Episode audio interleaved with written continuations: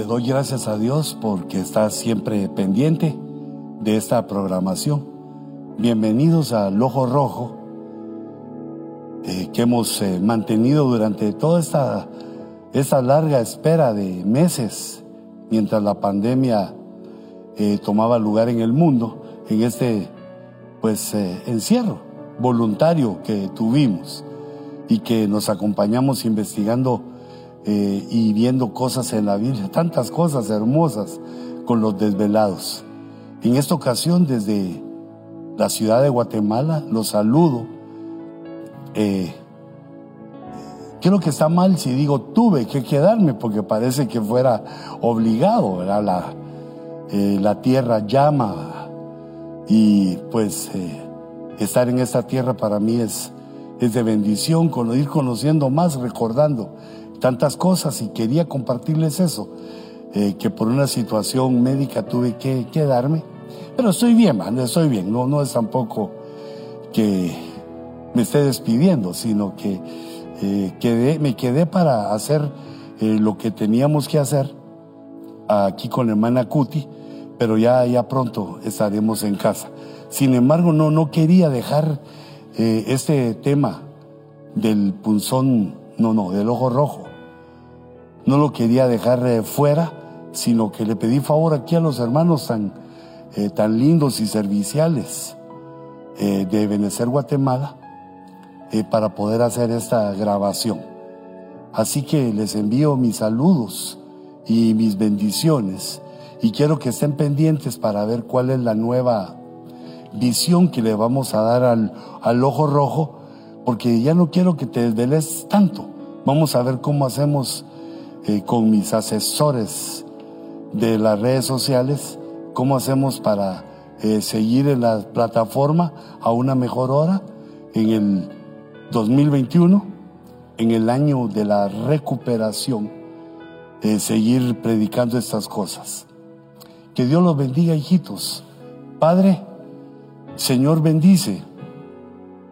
Mira a tu pueblo, mira a este discipulado que están jueves a jueves queriendo desenmarañar de tus misterios, queriendo entender en la profundidad tus misterios y maravillas que le hacen bien a nuestra alma, que le dan entendimiento a nuestra mente, que nuestro intelecto se desarrolla no solo físicamente, sino espiritualmente para saber, para poder ir más allá de los otros. Esta sabiduría proverbial, este conocimiento del proverbio del mashal, que es superioridad en la actividad mental.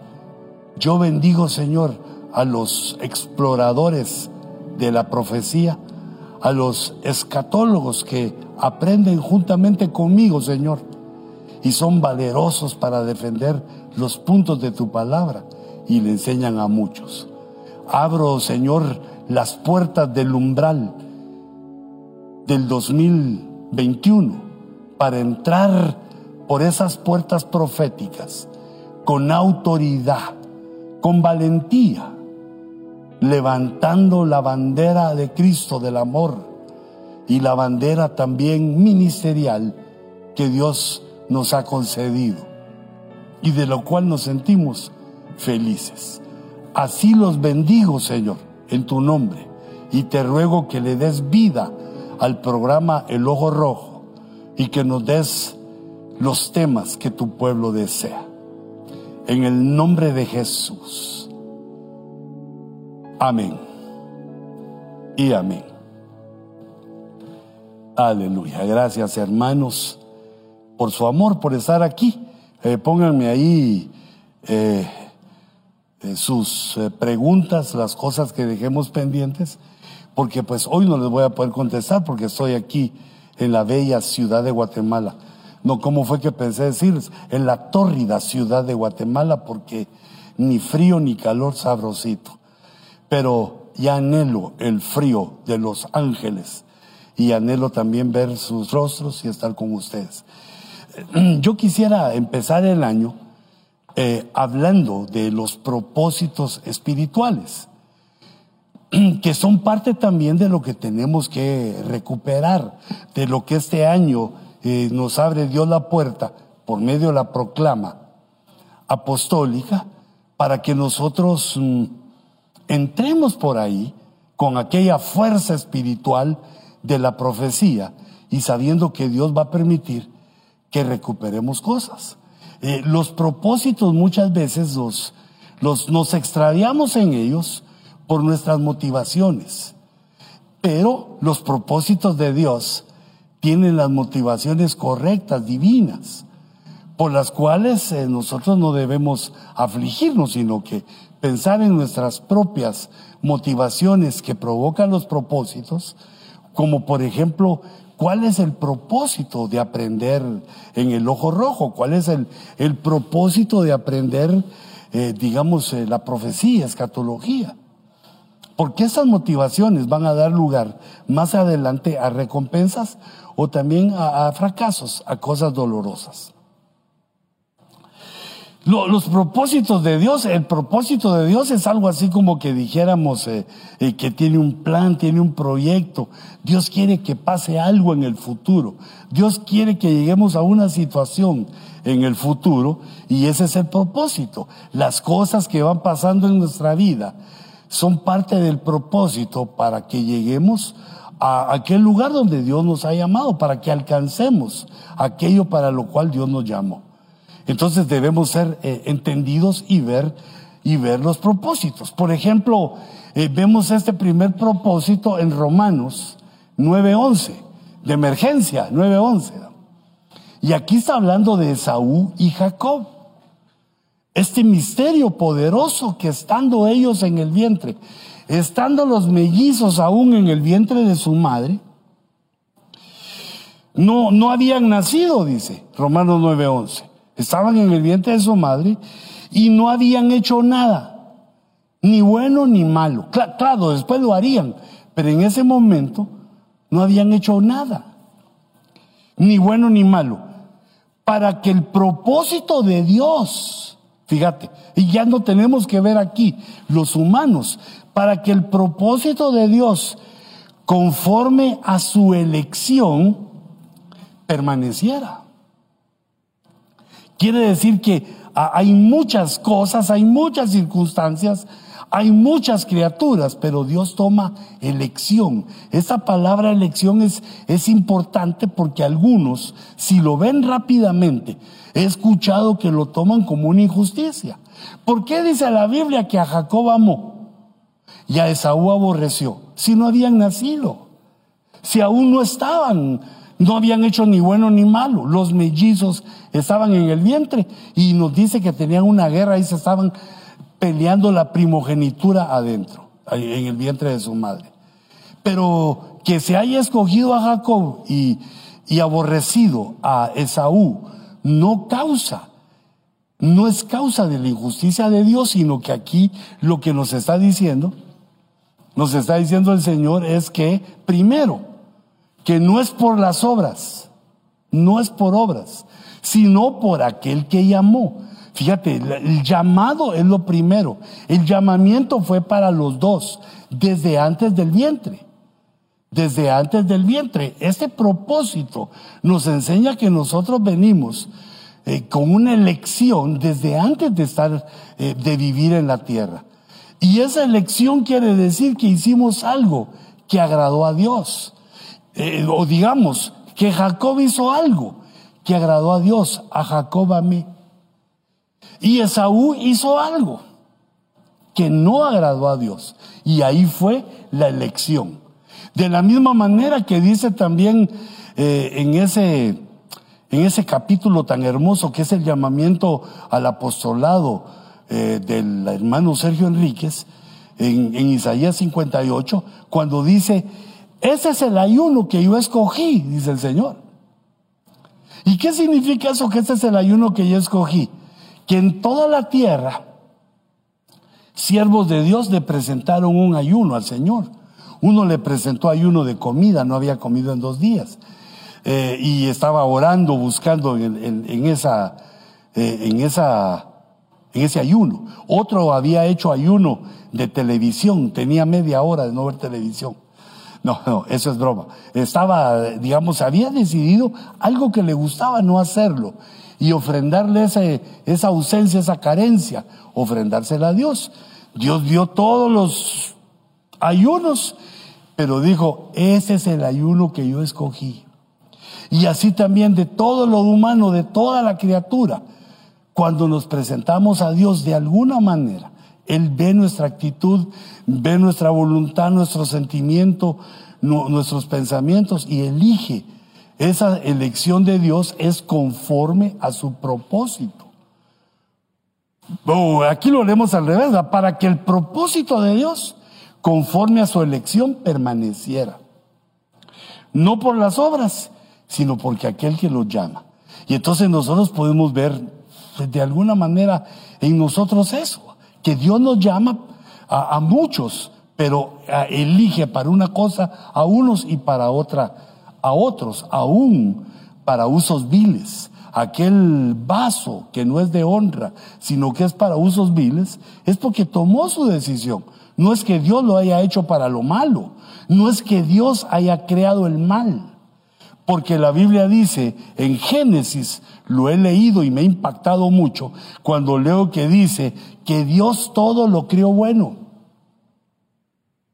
Y entonces, ¿cómo está lo malo? Dios todo lo creó bueno y le dio a las criaturas voluntad para que decidieran.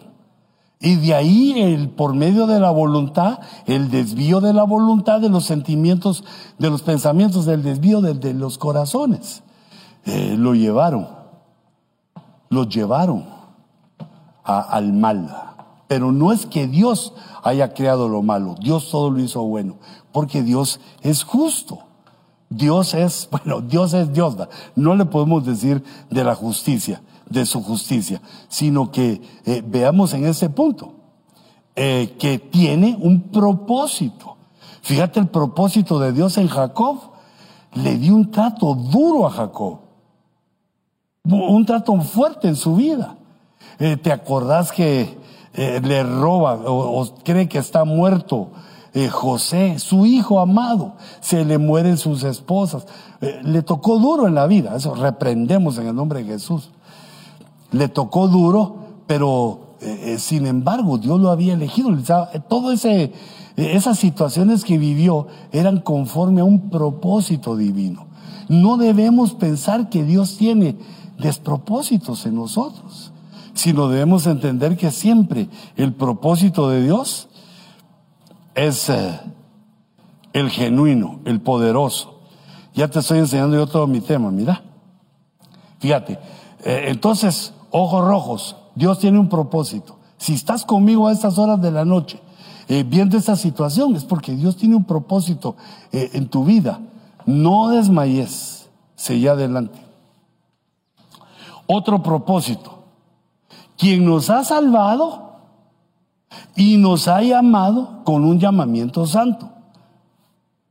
No según nuestras obras, sino según su propósito. Fíjate esta, cómo insiste Dios en eso.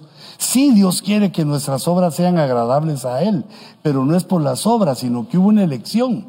Según su propósito y según la gracia que nos fue dada en Cristo Jesús desde la eternidad. Entonces, ¿qué quiere decir esto? ¿O, cómo lo podemos entender? Eh, voy a escribir con anaranjado. Línea del tiempo. Me salió algo torcida. Aquí es el principio. Aquí tenemos la eternidad. Le pongo un símbolo, un símbolo de infinito un 8 acostado. Sí, que no, yo siento que no tiene ponche este. Vamos verde. Vamos a ver. 8 acostado. Cuando en el principio creó Dios los cielos y aquí creó la tierra. Tierra y aquí cielos. Pero date cuenta que aquí dice que nuestro llamamiento fue antes de la fundación del mundo antes de aquí. Entonces fue o en el tiempo de la creación de los cielos o en la eternidad, hasta aquí, mira. Eso es lo que nos está hablando aquí, según de Timoteo, al final, que ahí Dios nos dio una gracia, según la gracia que nos fue dada en Cristo Jesús desde la eternidad. Y la gracia es que no es por obras, sino que es porque Dios es bueno, es porque Dios nos perdona, es porque Dios eh, quiere hacer algo con nosotros, tiene un propósito. Fíjate los propósitos de Dios, busca adoradores. El Padre busca adoradores. El Hijo busca pecadores. El Espíritu Santo busca a quien quiere servir con devoción. La Trinidad está buscando porque tienen un propósito, un propósito en el futuro, en los, en el reino de Dios, en el reino de los cielos, un propósito eterno. Por eso es que nos llevan aquí, nos lleva, el propósito nos lleva a ver lo que sucedió antes de que viniéramos a la vida biológica. Que Dios nos concedió, nos concedió una gracia, según la gracia que nos fue dada en Cristo. Entonces eso quiere decir que fue aquí antes del tiempo, pero aquí estaba Cristo, el verbo. Nosotros estábamos en Cristo. En quiere decir dentro. Y dentro, dentro de Cristo, recibimos esa gracia de la cual nos habla aquí, según de Timoteo 1.9. Nos explica del propósito de Dios, pero lo, lo que quiero yo atraer tu atención es que tuvimos un trato antes de venir al mundo. Las cosas no salen porque así es la suerte o porque así pasa. Hay un propósito de Dios. Nos va conduciendo nuestro buen eh, Señor. Eh, claro, hay más propósitos. Aquí solo algunos tomé. Fíjate este de primera de Juan 3.9. Dice, el Hijo de Dios se manifestó con este propósito para destruir las obras del diablo. Para destruir las obras del diablo. Repito esto porque entonces, ¿cuáles son las obras del diablo que conocemos? Porque eh, ese señor, que el Señor lo reprenda, este individuo, que el Señor lo reprenda, existe hace mucho tiempo. Pero con la humanidad, ay Dios mío, qué fea me quedó esa línea. Quiero ver si mejoré con esta. Eh, sí, pero voy a borrar esta torcida. Y sigo con el verde. Eh, entonces, nosotros lo que conocemos es en el paraíso. Ubicación GPS, este lugar es paraíso. En el paraíso, el diablo se presentó como serpiente y engañó a Eva. Entonces una de las cosas que el Señor viene a destruir es el engaño. Porque dice que, eh, fíjate, léelo conmigo, ese es el apóstol Juan. Primera de Juan 3.8. El Hijo de Dios se manifestó con este propósito, para destruir las obras del diablo. ¿Y cuáles son esas obras del diablo? Bueno, pues primero el engaño, con el cual o por medio del cual hizo caer a la raza. Eh, la segunda cosa es la enemistad entre hermanos, por Caín y Abel. Fue otra maldad destructiva que el adversario puso en nosotros, puso en la humanidad y, y la cual aún la lamentamos, guerras, asesinatos, homicidios. Ah, es una de las maldades que el Señor viene a destruir la enemistad entre nosotros. Y por eso es que el principio divino que Dios nos enseña es que nos amemos, que nos amemos los unos a los otros. Mira, no, no es tanto entonces el, eh, el conocimiento, aunque tiene su lugar, que sepamos la profecía, que sepamos cosas eh, tremendas, pero si nosotros no actuamos de esta manera, de amarnos los unos a los otros, que es el principio básico, de perdonarnos, de amarnos, de ayudarnos. Entonces no estamos haciendo que, eh, no estamos colaborando con nuestro Señor porque Él vino a destruir estas obras. No pelees con tu hermano. Mira, a veces los hermanos son bravos, tal vez no han oído estas cosas y se enojan. Cuando alguien esté enojado y molesto, es mejor quitarse. Pero no te enfrentes a ellos, no pelees con ellos, sino que hay que amarlos. Muchas veces el amor no se puede dar tan cercano, sino que buscamos una ubicación. Pero eh, fíjate, entonces Caín y Abel es, eh, le voy a poner aquí las guerras. Aquí comenzaron las guerras entre hermanos. Eh, luego está también que es importante y, y, de esto, de estos puntos les he hablado bastante porque quiero que los tengamos en mente. ¿Por qué? Porque así como comenzó eh, el tiempo del hombre en la tierra, así también va a terminar. Eh, vemos en Apocalipsis que la serpiente se aparece en la tierra como un dragón rojo. vemos que eh, el hombre sigue en hechicerías, en idolatrías y matándonos en guerras unos con otros, que son esos eventos. Y dice como en los días de Noé, pero en los días de Noé eh, hubo un evento que fue la torre de Babel. La torre de Babel nos habla de desobediencia Vamos a ver, desobedecer a Dios. Aquí lo voy a poner.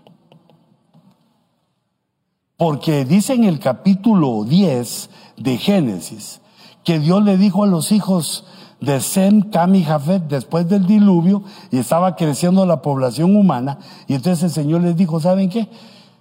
Vayan por toda la tierra, vayan por toda la tierra y ahí ubiquen sus ciudades, ubiquen todo lo que ustedes tengan que, eh, los que ustedes quieran hacer, pero sepárense, hay que llenar la tierra. Y vemos cómo en el capítulo, perdón, en el 9 y en el 10, vemos cómo aparece Nimrod y le propone a la humanidad que no, que no se expandan, sino que eh, hagan una ciudad, que hagan una torre. Aquí voy a echar yo mi torrecita de Babel que hagan una torre para llegar hacia el cielo. Una desobediencia a Dios, directa a Dios. Entonces también, ¿qué es lo que vino a destruir el Señor? La desobediencia, eh, las guerras, los homicidios y el engaño. Y la cuarta situación que el Señor vino a, a destruir es el ataque de los ángeles caídos. Porque dice como en los días de Noé, serán los días eh, del Hijo del Hombre, de la venida del Hijo del Hombre. Entonces aquí vemos en Génesis 6 dos situaciones. Mezcla, la mezcla que es a lo que más le hemos dado eh, en todo ese tiempo, pero también hay que agregarle la maldad, que la maldad de los hombres creció de tal manera que Dios decidió la destrucción. Y ahí en medio de la maldad vemos también esa, eh, ¿cómo le podríamos decir? Esa mezcla racial entre ángeles eh, caídos y, mujeres y seres humanos. Entonces, ¿qué vino a destruir Dios? Bueno, eh, bueno, Jesús vino a destruir las obras del diablo, la maldad extrema, y que vemos cómo ha crecido la maldad. A lo malo le llaman bueno y, a lo bueno malo. Pero eso como está profetizado y se ha enseñado hasta la saciedad. Pero si estás viniendo, sabelo. Entonces los ángeles caídos se mezclan y enseñan la maldad. La torre de Babel que nos habla de la desobediencia a Dios. Si uno quiere conocer a Dios, si uno se acerca a Dios, es para obedecerle. Si uno tiene un trabajo nuevo, te llevan con tu jefe y te dice qué hacer, hay que obedecerle, si no vas para afuera. Si en las cosas humanas vemos la obediencia a la autoridad, cuanto más en lo espiritual. Los de la torre de Babel desobedecieron a Dios conscientes y prefirieron seguir a Nimrod. prefirieron seguirlo a él y, esta eh, desgracia, lo que sucedió es que se confundieron las lenguas hasta hoy. Vimos las guerras de Caín y Abel, son esas cuatro cosas.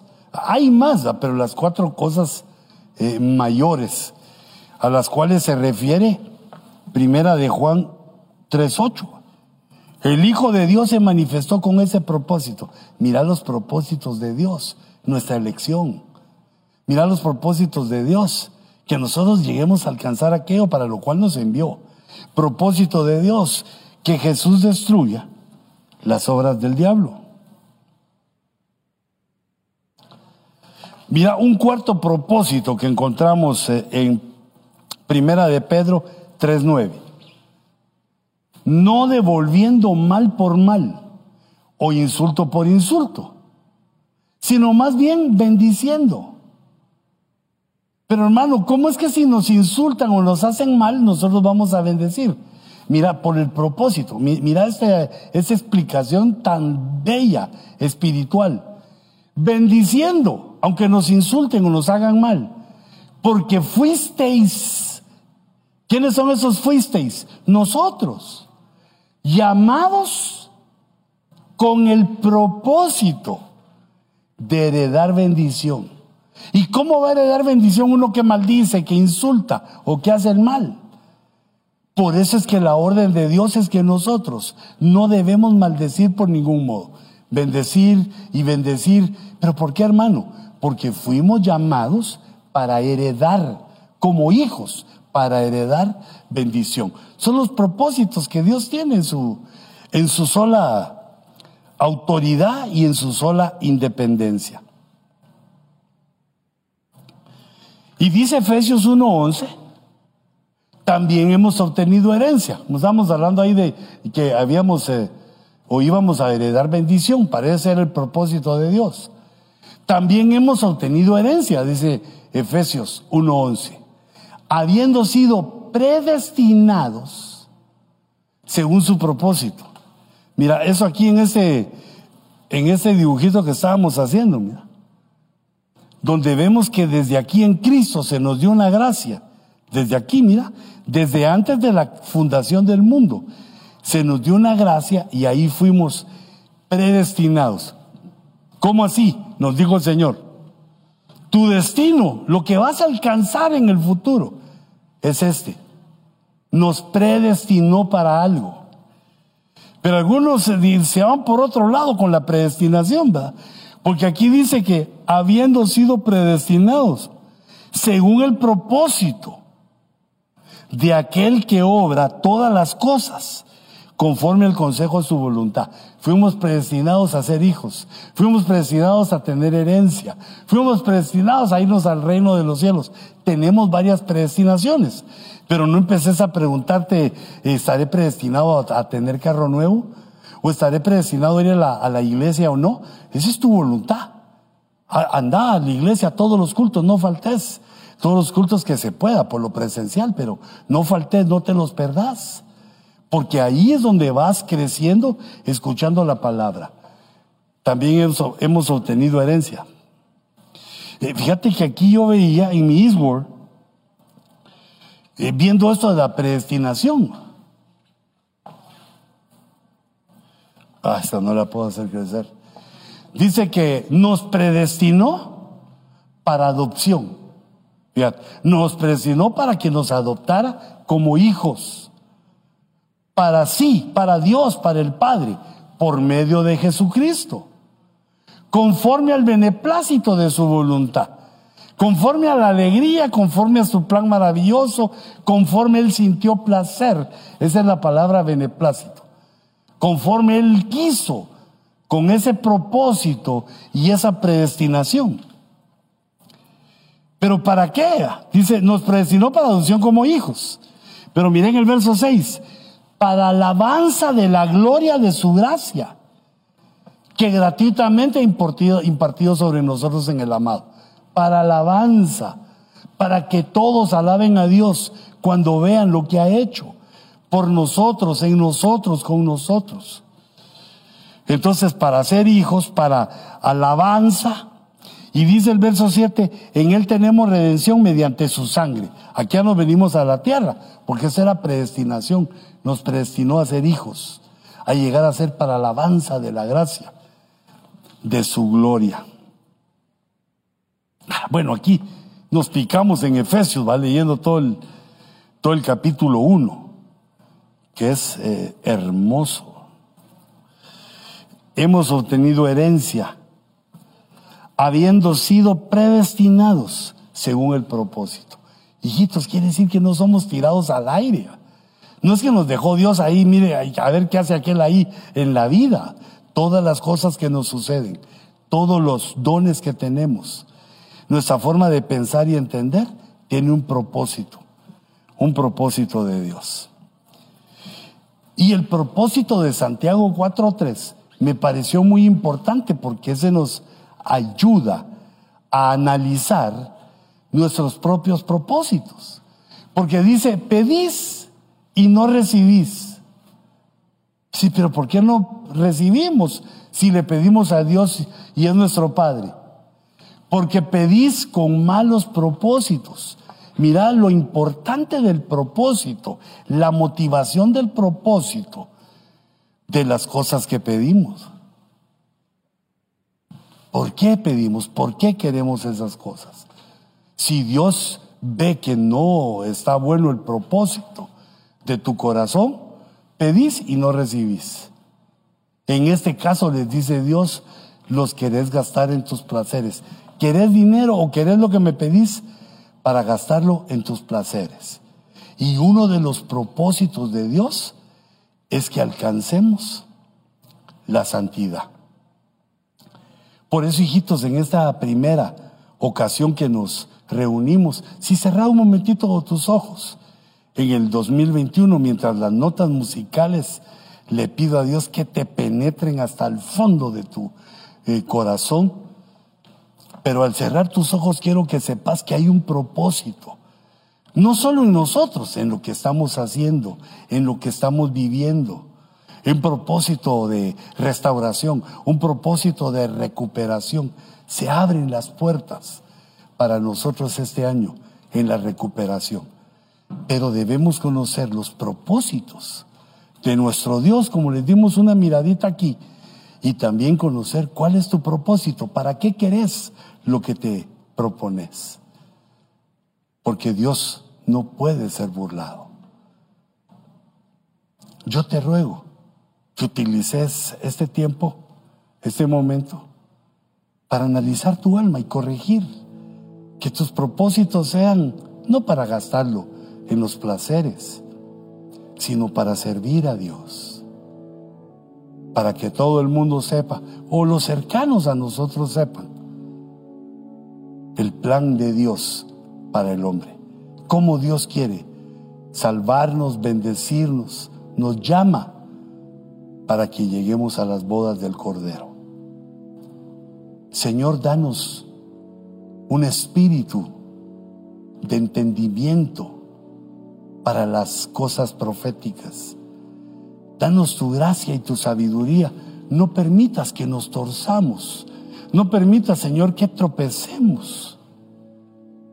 Sino que antes bien, Señor, de tu mano, siendo guiados y sabiendo del propósito tuyo, del propósito, de tu buena voluntad, del beneplácito con que has predestinado y has hecho este propósito para nosotros, para que alcancemos como hijos tu herencia. Señor, limpia nuestros corazones, limpia nuestros pensamientos y danos, Señor, una forma de entender y de pensar que te agrade, que sea fácil para nosotros entender con el aceite de tu espíritu. Gracias Señor, porque el conocimiento nos lleva a oponernos a las obras diabólicas. Nos lleva a ver cómo Jesús destruye las obras diabólicas. Para eso te manifestaste, oh glorioso Jesús. Te bendecimos y te adoramos. Y te ruego que guardes las familias, las casas de tu pueblo, el pueblo que ha levantado allá en Los Ángeles, California, en medio, Señor, de estas tormentas políticas, electorales, económicas, estas tormentas pandémicas que tú has permitido levantar para mostrarnos tu propósito, para mostrarnos que se acerca el tiempo de nuestra redención. Por lo tanto, Señor, no desmayamos, sino que levantamos nuestra cabeza sabiendo que nuestra redención está hoy más cerca que ayer y que pronto harás tú esa obra maravillosa. Nosotros levantamos nuestros ojos al cielo, esperando ver tu rostro, esperando ver tu gloria. Yo bendigo, Señor, en el nombre de Jesús y a todos los que escuchen esta palabra, que su corazón la reciba, Señor, que el corazón se abra y reciba la palabra y que sean corazones que den fruto al ciento por uno. Corazones que se revelan. En los que se revelan los cinco talentos que tú les has dado. Así los bendigo, Señor, en el nombre de Jesús.